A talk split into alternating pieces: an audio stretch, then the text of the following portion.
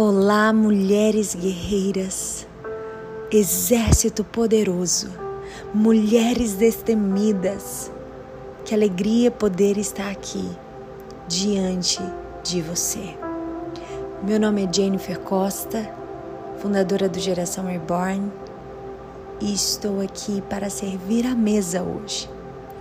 E a minha oração é que o Espírito Santo traga revelação de quem é Deus. Porque quando você souber quem é Deus, ah, ninguém te para. Nada mais te paralisa. Nada mais te amedronta. Nada mais te deixará ansiosa e angustiada. Sabe por quê?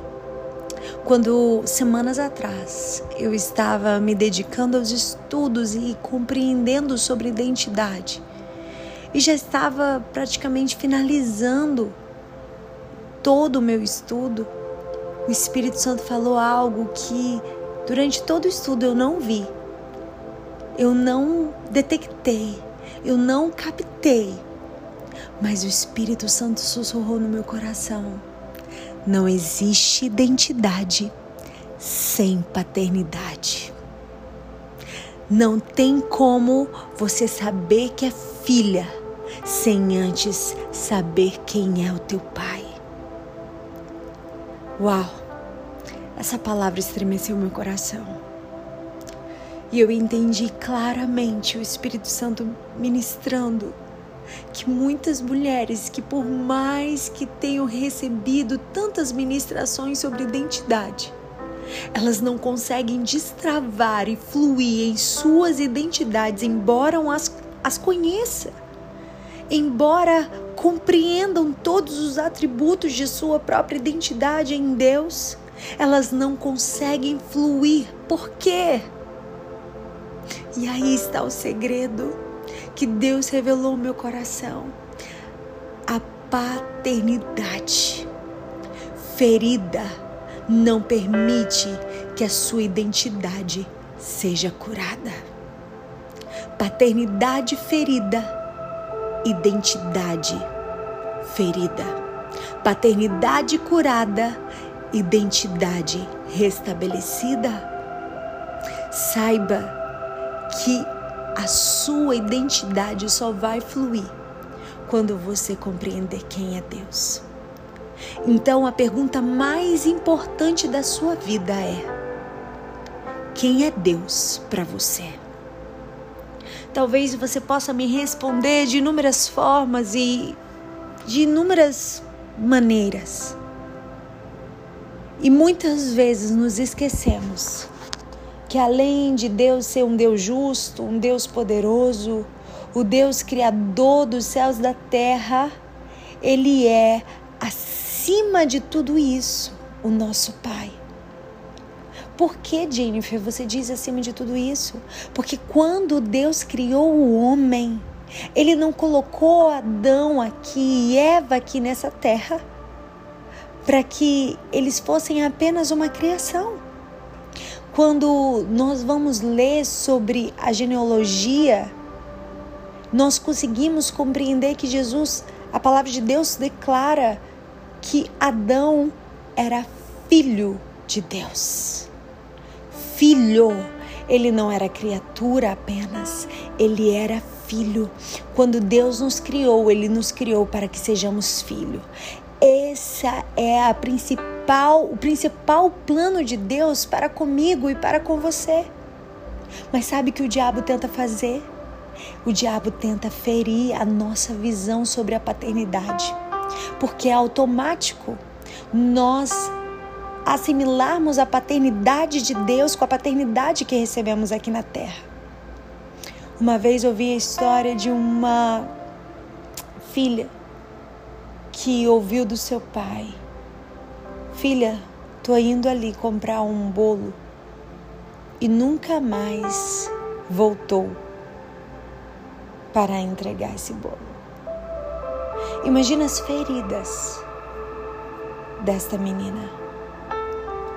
Há pouco tempo aqui na Barra da Tijuca, onde eu moro, no Natal, Uma mãe juíza foi entregar seus, suas filhas para passar o Natal com seu pai. Três meninas, elas estavam com presentes nas mãos para entregar para o seu pai. Isso é uma história real e que estremeceu meu coração. E os pais eram divorciados e iriam passar o Natal com o pai, e quando chegou naquele momento ali, onde marcaram de se encontrar, ele saiu com uma faca, esfaqueou a mãe na frente das três filhas. Ele foi preso em flagrante e as três filhas gritavam e diziam: Pai, para, pai, para. É impossível dizer que a nossa influência da paternidade humana, terrena, limitada e decepcionante muitas vezes, como desse pai, não vai afetar a visão que temos sobre o Pai Celestial. Talvez essas meninas vão precisar de uma grande cura. Talvez não, certamente. Elas vão precisar de uma grande cura em sua alma para que elas possam ver Deus como Pai. Porque elas perderam a referência de Pai. Perderam a referência daquele que deveria proteger. Foi aquele que feriu, foi aquele que arrancou. E por que estou falando isso? Porque assim como essas meninas, muitas mulheres que estão me ouvindo aqui carregam feridas de paternidades terrenas, falidas. E por isso que o inimigo trabalha constantemente para afetar a paternidade de tantas nós. Por quê? É automático. Se a nossa paternidade aqui for ferida, nós não vamos conseguir olhar para Deus como Pai.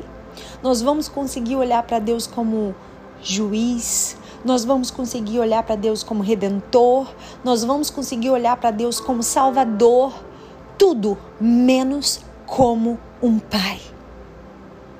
E enquanto você não entender quem o pai é na sua vida, você vai viver como escrava e não como filha. Como escrava e não como filha. A palavra de Deus nos fala que o Espírito testifica ao nosso espírito que nós somos filhos do Abba Pai. Romanos 8, do versículo 15 ao 16 diz: Pois vocês não receberam o espírito que o escravize para novamente temerem, mas receberam o espírito que os torna filhos por adoção, por meio do qual clamamos Abba Pai. O próprio Espírito testemunha ao nosso espírito que somos filhos de Deus. Uau! O Espírito que está em nós, que é o Espírito de Deus, testifica que somos filhos dele. Nós não temos que temer quando entendemos quem é nosso Pai. E guarde isso que Deus ministrou meu coração. Sabe por que muitas mulheres estão ansiosas, com insegurança, com medo e não conseguem romper porque não entenderam ainda quem é o seu pai.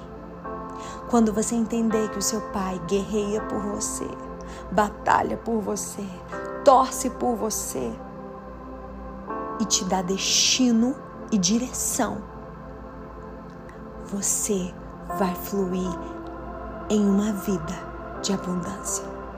E uma das características de alguém que não tem a paternidade curada é uma caminhada sem destino. Eu conheço jovens que por muito tempo não tiveram relacionamento com seus pais, com seu pai, e há pouco tempo restaurou esse relacionamento.